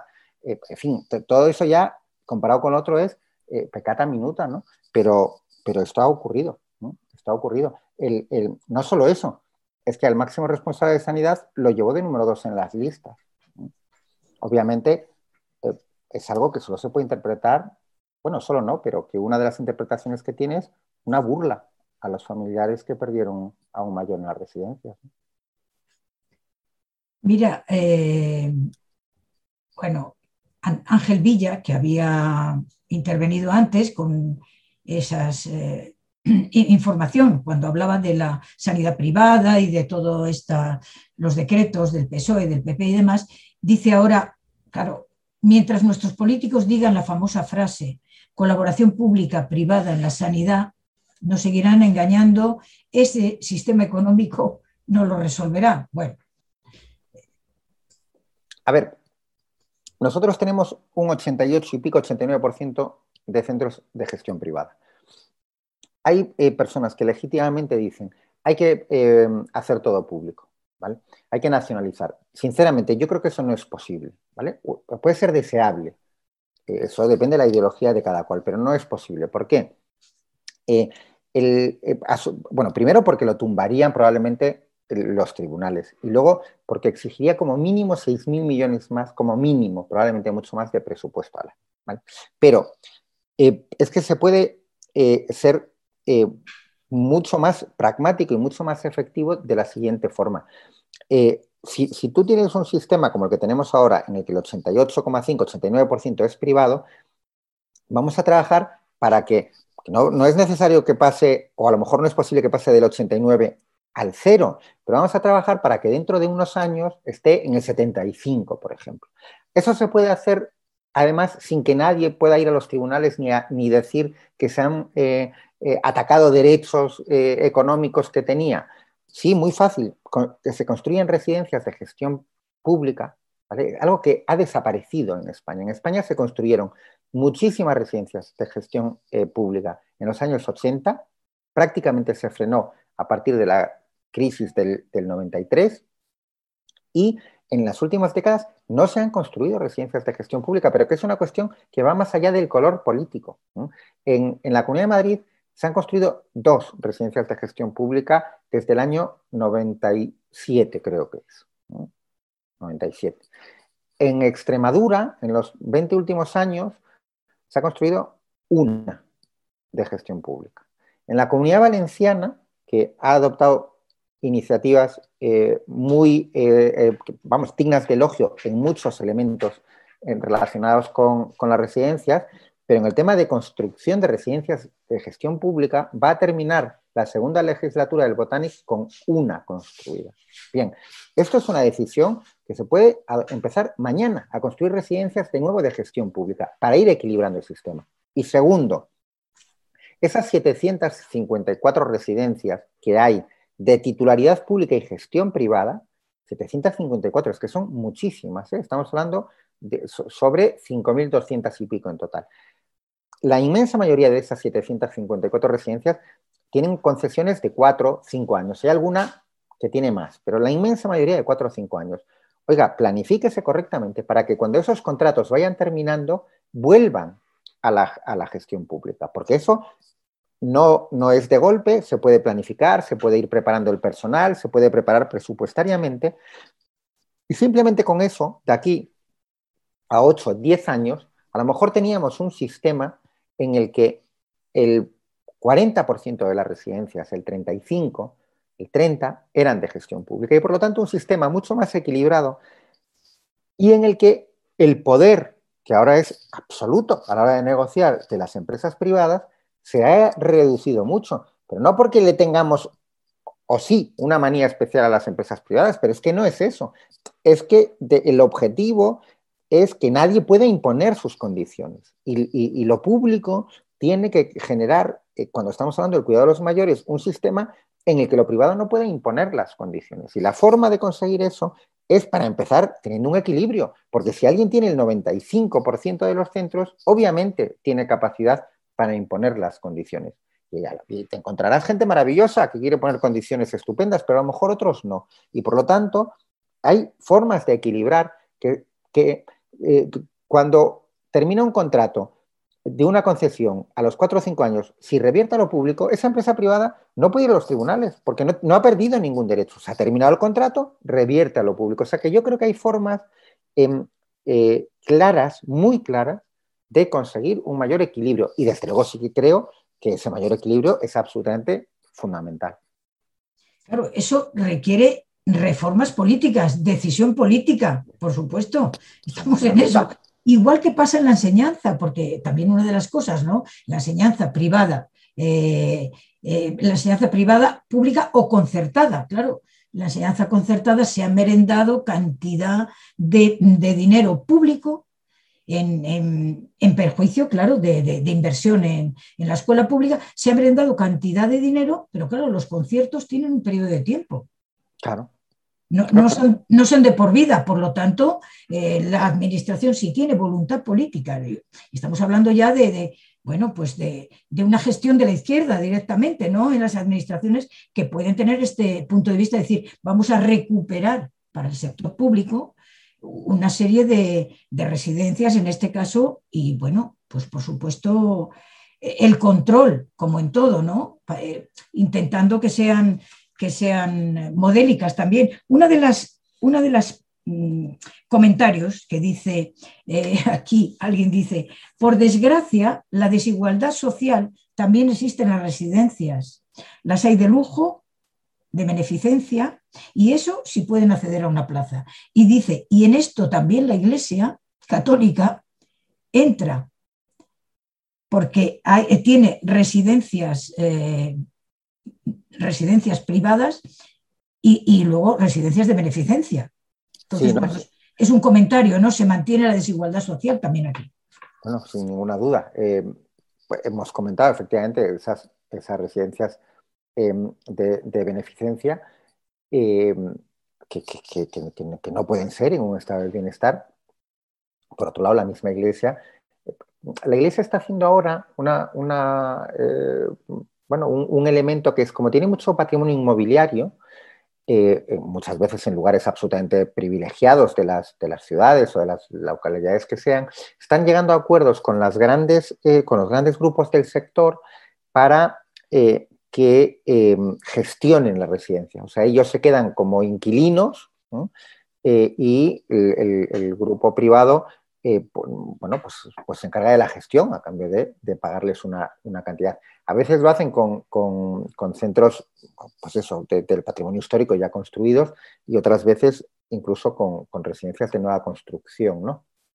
Esos, elementos, eh, bueno, están ahí los dos, ¿no? Em, pero por supuesto que hay discriminación. Hay otro elemento de discriminación del que yo lo menciono en el libro, pero bueno, tampoco he profundizado porque el libro eh, intenta en 400 páginas y con muchos datos dar una visión de conjunto, que yo era lo que quería y lo que creía que solo se podía hacer en un libro, que es dar esa visión de conjunto, ¿no? Pero hay un elemento por el que están apostando clarísimamente las patronales, que es lo que se conoce como cheque residencia, que, el funcionamiento es efectivamente el mismo que el que querían imponer con, eh, el cheque escolar, en el que, eh, ¿cómo funciona el cheque residencia? Pues, a ver, el concepto Em, que, está en la ley de dependencia era como un, elemento de cierre. Si no hay una residencia pública ni una residencia concertada y hay una persona que necesita, eh, que tiene derecho a esa ayuda residencial o, cualquiera de las prestaciones que se contemplan en la ley de dependencia, necesitamos tener como un elemento de cierre. El elemento de cierre es eh, ese eh, cheque residencia. ¿En, qué consiste? Pues en una ayuda como máximo, en este momento estaba en 715 euros. Bueno, creo que con la, a lo mejor con, en, los últimos presupuestos lo han elevado algo, pero estaba en 715 euros. Bien, ese, ese concepto, que claro, bueno, ¿y tú qué haces con el cheque residencia? Te dan ese cheque residencia y con eso vas a una residencia privada y digamos que eso contribuye a tu plaza, ¿vale? Pero obviamente, y esto incluso alguna patronal lo ha admitido, a las patronales les encanta, claro, porque es todo el dinero que sale por esa vía termina en manos privadas. Pero ahí hay un elemento de, desigualdad social muy fuerte. ¿Por qué? Primero, las personas con menos recursos, con 715 euros, no pueden ir a pagarse una plaza privada, sobre todo en, pues en localidades donde donde el coste de vida es más alto. Por lo tanto, estás discriminando ya que a las personas con menos ingresos los 715 euros no le valen para nada. Y segundo, estás dejando en manos de la empresa privada que esa persona con el cheque de residencia entre o no. A lo mejor la empresa privada, por el motivo que sea, no quiere que, tú entres porque considera que a lo mejor eres una persona mayor que requiere de muchos cuidados y que va a tener otros con los que saca mayor rentabilidad y te dice que no tienes plazas y ya está. Esto con las plazas concertadas no ocurre. Con las plazas concertadas, más allá del concepto concertado, ¿eh? pero es la administración la que dice a una residencia, necesito 30 plazas, te voy a pagar tanto por cada una, pero es la administración la que decide quién va a esa plaza concertada. Con el cheque residencia, no. La decisión de quién entra está en manos de las empresas privadas, eso habría que reformarlo, pero ya, y eh, además eh, tienen ese elemento de distorsión, de desigualdad social muy potente, porque claro, para alguien que tenga unos ingresos elevados, esos 715, pues son un complemento que le puede venir bien, pero eh, para alguien que no, que no lo tiene, no. Eh, esto lo han admitido las, propias em, eh, patronales de residencias. Claro, ¿qué piden las patronales de residencias? Que se suba mucho el, el cheque de residencia para que cubra el coste total de la plaza yo creo que es una de las cuestiones que habría que eliminar por completo. Todo el dinero que en este momento se dedica a cheque residencia, creo que habría que destinarlo a la construcción de residencias públicas, porque es inaceptable eh, y es una vía más eh, para alimentar las ganancias de, las empresas privadas, pero cuando tú ese dinero lo puedes dedicar legítimamente a la construcción de residencias eh, públicas. Y, bueno, eh, eh, no tengo nada claro que nuestros gobernantes en este momento sepan o tengan claro el, efecto que está teniendo el cheque de residencia, que en algunas comunidades como Castilla y León es una parte ya muy importante en Euskadi, creo que también, de las ayudas que se dan de la ley de dependencia en el ámbito, en este caso residencial, también en el de atención domiciliaria. Bueno, vaya tema, Manuel, es que es abrumador, ¿eh? pero conocerlo también es, eh, conocerlo es necesario, vamos, conocer es, es saber también eh, no solo la responsabilidad que tenemos los, los, ciudadanos, sino el poder que tenemos también conociéndolo precisamente para actuar, ¿no? Claro, por eh, cierto, le he llamado cheque residencia, pero por si alguien quiere, el nombre exacto y técnico en la ley es prestación económica vinculada al servicio. Ah, sí, la PVA esa o no sé qué. Eso es, ¿vale? Y puede estar vinculada, el servicio puede ser el servicio residencial o la atención domiciliaria, pero ese es el nombre eh, correcto. Yo he empleado el nombre coloquial para que nos entendamos, pero si alguien tiene la curiosidad y dice, oye, este eh, tipo ha hablado de cheque residencia, no lo veo por ningún lado. Bueno, prestación económica vinculada al servicio. Bueno, hay unas cuantas eh, preguntas que me voy a dejar en el tintero. Bueno, eh, lo importante es que se hayan, se hayan producido las preguntas en la mente de la gente y que las hayan escrito. como tenemos que ir terminando, pues te voy a, por ejemplo, comentar que eh, mm, Juan Antonio Díaz Bog dice muchas gracias por las respuestas, seamos optimistas y confiemos en que los sentimientos de humanidad, compasión y justicia, pone justicia entre mayúsculas, se abren, se abran paso entre nosotras. Y dice Antonio Gómez, otra vez con lo de la Iglesia, dice, el dato para las iglesias no me parece correcto. Según la propia Iglesia reconoce 85.000 plazas, pero se estima que son 130.000 con montajes tipo Padre Ángel. Bueno. A ver, yo he pedido los datos eh, de, a todas las comunidades autónomas eh, por la vía del, portal de transparencia. Eh, yo en, esos datos de casi 40.000 plazas no se incluye al Padre Ángel. efectivamente, vamos a, la asociación que preside el Padre Ángel porque formalmente no es una asociación que dependa de la Iglesia. Eh, si se incluyen todo lo que son fundaciones, asociaciones, se han podido, a ver, hay alguna, eh, tú realmente para saber si una asociación depende de la Iglesia tienes que ver quién es el patronato y quién controla el, patronato. Esa es la forma de, demostrar eh, de forma seria esta asociación se le puede atribuir a la Iglesia, ¿no? Em, yo, vamos, creo que, la cifra puede ser que se ha podido escapar alguna asociación, alguna fundación, podemos estar confundiéndonos en, mil o en dos mil plazas. Desde luego, no ciento y pico mil plazas si hablamos de residencias de mayores estrictamente, que es lo que yo analizo en el libro.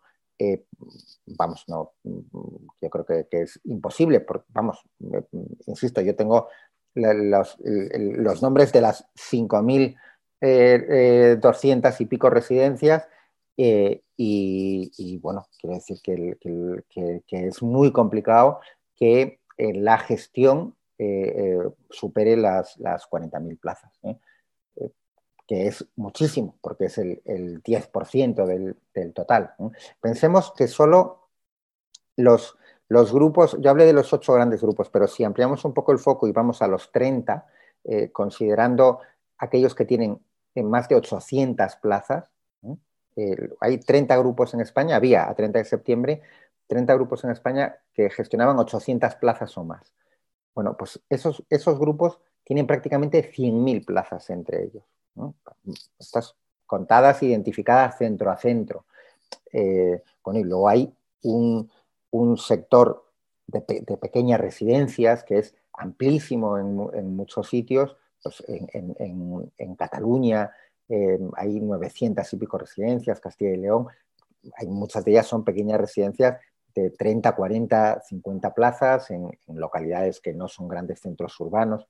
En fin, yo mm, obviamente eh, para eso se escriben los libros, eh, para y más los que pretenden, eh, o vamos, los que aportan datos y pues, se aportan, entre otras cosas, para ser sometidos a debate y discusión y, a contraste. Y yo, vamos, encantado, desde luego, de, más allá de, esta, de este debate, de, seguir hablando con, Antonio sobre, sobre esos datos, pero, pero vamos, yo me he puesto una comida ¿eh? Eh, eh, desenfadada a que el desvío no está mucho más allá de 40.000 plazas en toda España gestionadas por entidades de la Iglesia. Y, bueno, y si, se quiere incluir al Padre Ángel, que insisto, la asociación, yo creo que no se puede decir en términos eh, jurídicos que sea una asociación de la Iglesia, pero si se quiere incluir al Padre Ángel, pues estaríamos, eh, pues puedo mirar cuántas plazas son, pero en torno a 7, 8 mil eh, plazas más que habría que añadir a, esas, a esas 40 mil. Y, yo creo que ahí están los cálculos. Bueno, mira, como mm, hay que ir terminando, eh, solamente te eh, leo cosas que han dicho que sin que no vamos a responderlo porque si no esto eh, se alarga. dice Ángel Villa que los paraísos fiscales, dice, son legales, pero sobre todo inmorales. Con mucho cariño te sigo llamando ingenuo. Bueno, pues me quedo con el calificativo.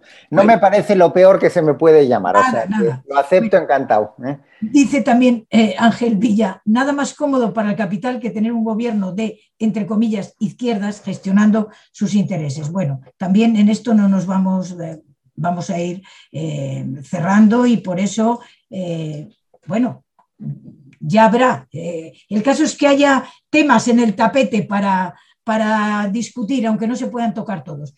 Eh, Antonio González decía, de tu investigación sobre las residencias, ¿qué sospechas fundadas tienes sobre otros aspectos que no has podido recoger en tu libro al no poder documentar adecuadamente?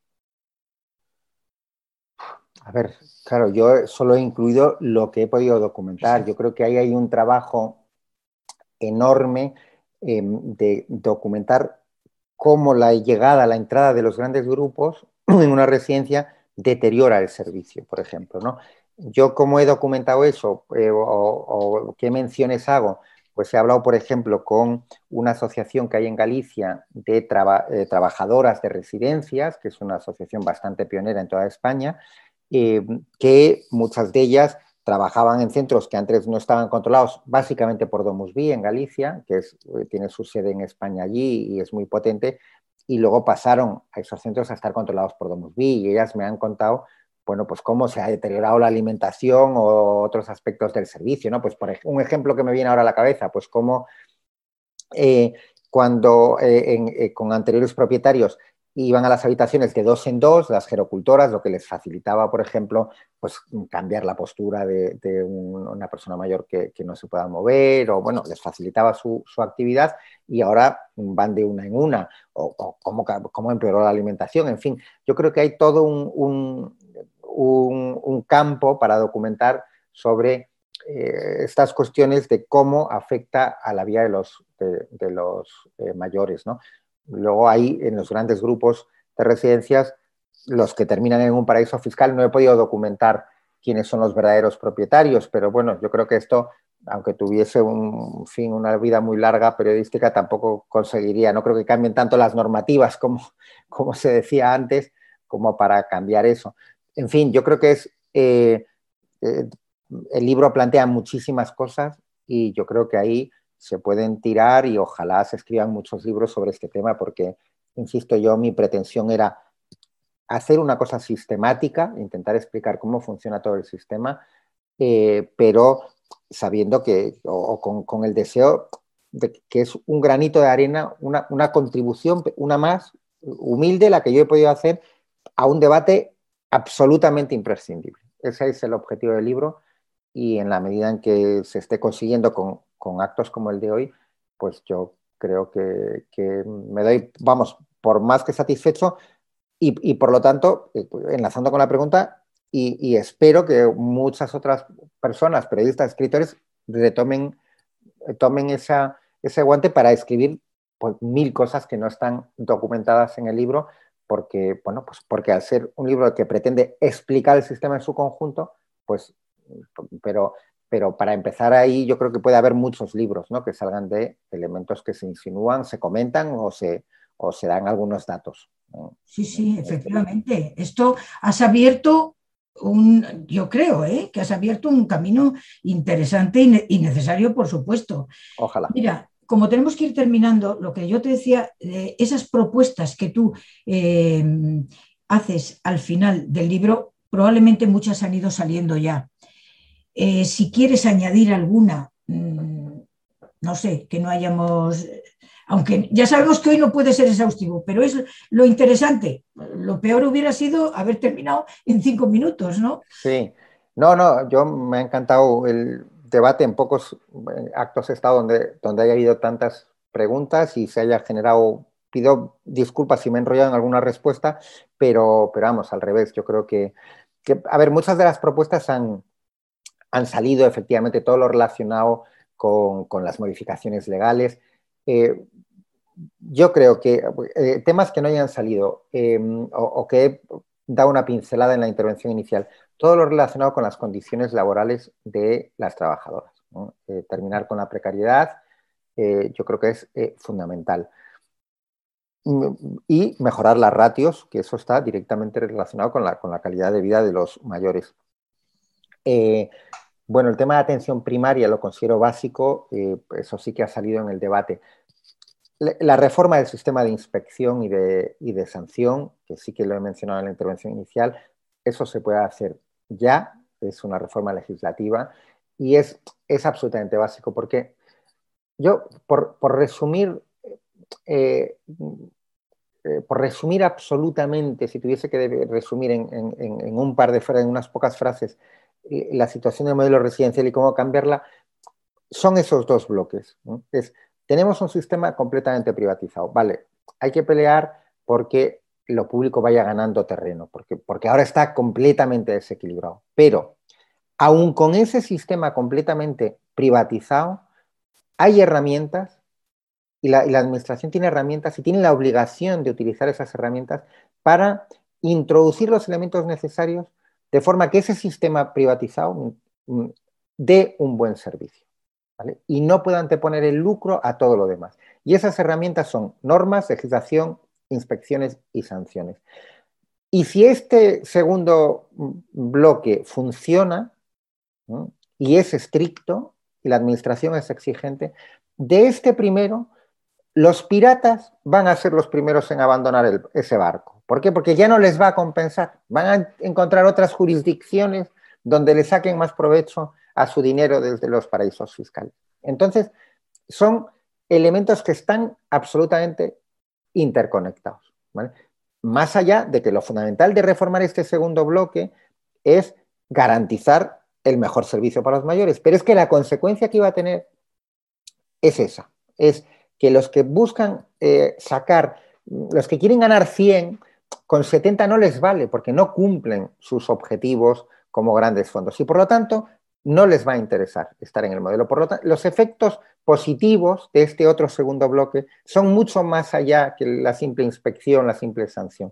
Y, ese es un poco el resumen del libro. Y, las 33 eh, medidas que propongan el bloque final, en el fondo, bueno, pues buscan tocar elementos de esa interconexión, de un bloque o del otro, pero sabiendo que están unidos. Y luego, esto es respecto al presente y respecto al futuro. Respecto al pasado, verdad y justicia. La creación de una de una comisión independiente que analice lo que ha pasado y que se haga justicia a partir de ahí. Para mí eso es también absolutamente fundamental, se lo debemos a, los, a las víctimas y se lo debemos a los, a los familiares. ¿no? Y luego, por lo demás, yo, bueno, pues invito a, a, a, debatir a lo que esas, esas medidas. Habrá muchas otras que a mí se me escapan. Yo puse ahí algunas que consideraba interesantes para el debate y, y, bueno, y nada, y ojalá sigamos, o sea, tengamos claro que, que eh, no podemos permitir como sociedad que este debate salga de los medios y salga del, del espacio político, ¿no? Y yo creo que eso es lo, fundamental. Se irán ganando algunas batallas, eh, otras se perderán, como siempre, ¿eh? Pero, pero hay que darlas. Y, y, y, batallas son mejorar la calidad de vida de los mayores cada batalla que se gane, yo estoy convencido de eso, mejorar los derechos, conseguir que tengan habitaciones individuales. Hemos mencionado aquí muchísimas cosas que yo creo que son eh, fundamentales y que, y que merece la pena, que es, un, es algo por lo que realmente merece la pena eh, pelear como ciudadano. Y cada uno desde nuestro ámbito. Yo estoy en el periodístico, tengo que aplicar los criterios periodísticos a, a, mis informaciones en Infolibre o a este libro que se ha hecho con un criterio completamente periodístico, estricto, publicar solo lo que uno puede demostrar, datos que que nadie vaya, eh, vamos, a poner en duda datos oficiales, que si los pone en duda sea porque los datos oficiales están mal, pero que no, no que yo los haya eh, puesto mal. Cada uno desde su ámbito hay que dar esta batalla y yo desde luego, si me quedo, una, una de las intervenciones hablaba del optimismo y yo creo que hay que combinar las dos cosas. Ser realista, saber que hay poderosos intereses eh, que, va, quieren que, no cambien las cosas, pero con ese elemento de optimismo de, que hay que dar las batallas y que, y que a por ello, y que es nuestra obligación también como ciudadanos. Bueno, muchas gracias Manuel. Interesante y hasta emocionante. Yo es que soy muy, muy, bueno, eh, quiero decir, esto tiene, eh, se debate, pero tiene también elementos, bueno, sentimentales, quiero decir, ¿quién no ha tenido un pariente? En fin, eh, ha sido muy interesante, que te voy a decir. Muchísimas gracias por todo lo que nos has contado y sobre todo, eh, yo creo que, yo espero que la reflexión que hemos hecho hoy y que seguiremos haciendo sobre esto, que nos impulse a actuar, porque efectivamente es un deber como ciudadanos, eh, para exigir que, que se respeten los derechos de las personas mayores en el tramo final de su vida, por supuesto. Entonces yo, bueno, te agradezco muchísimo porque nos has informado y yo creo que nos has animado. Y, a, todos los que os habéis conectado y que habéis intervenido con vuestras preguntas, muchísimas gracias por haber participado y os esperamos en, las siguientes eh, charlas que programemos desde el CAO. Muchísimas gracias, Alcaón, por, por invitarme, a ti por la presentación y por la moderación y, y, a todos los que han participado, obviamente, porque bueno, ha sido un placer esta, esta charla. Gracias de verdad.